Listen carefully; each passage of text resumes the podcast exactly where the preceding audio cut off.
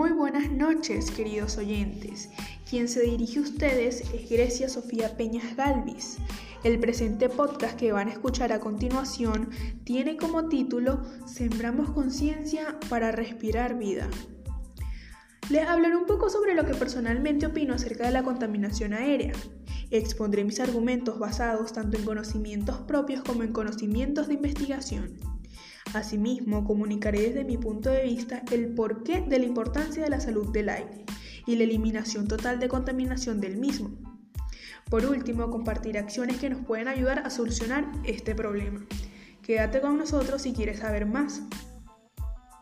Para conocimientos previos les hablaré un poco de lo que es la contaminación ambiental. La contaminación ambiental o polución es la introducción de sustancias u otros elementos físicos en un medio que provocan que éste sea inseguro o no apto para su uso. Ahora, con esto en mente, querido oyente, expandiremos nuestros conocimientos un poco más allá. Navegaremos entre ellos preguntándonos, ¿qué es la contaminación aérea? La contaminación del aire es una mezcla de partículas sólidas y gases en el mismo. Las emisiones de los automóviles, los compuestos químicos de las fábricas, el polvo, el polen y las esporas de moho pueden estar suspendidas como partículas. Por ejemplo, el ozono, un gas, es un componente fundamental de la contaminación del aire en las ciudades. Algunos contaminantes del aire son tóxicos. Su inhalación puede aumentar las posibilidades de tener problemas de salud.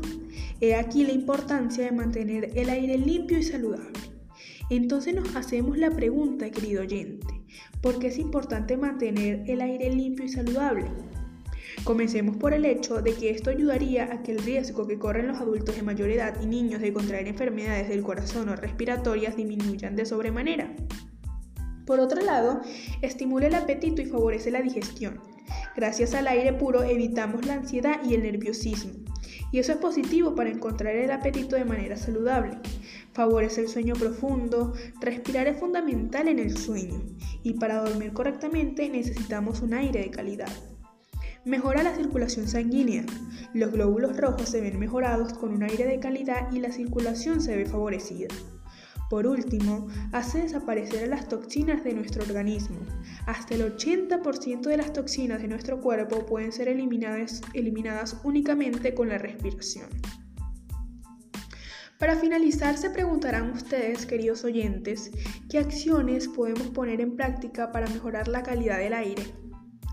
Primero, llevar a cabo prácticas de ventilación adecuada, esto es abrir ventanas y puertas si es necesario para que haya renovación del aire en el espacio interior.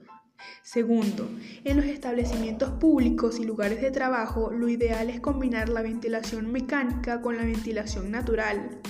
Además, las unidades de ventilación y filtros de aire deben contar con sus pertinentes revisiones para que mantengan un estado óptimo de conservación, que garantice una adecuada calidad del aire.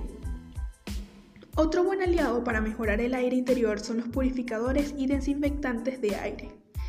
Sabemos que precisamente hoy en día es fundamental mantener y cuidar la buena salud del aire.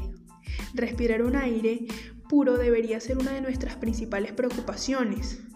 Son tiempos difíciles y esta información podría ayudar a muchos.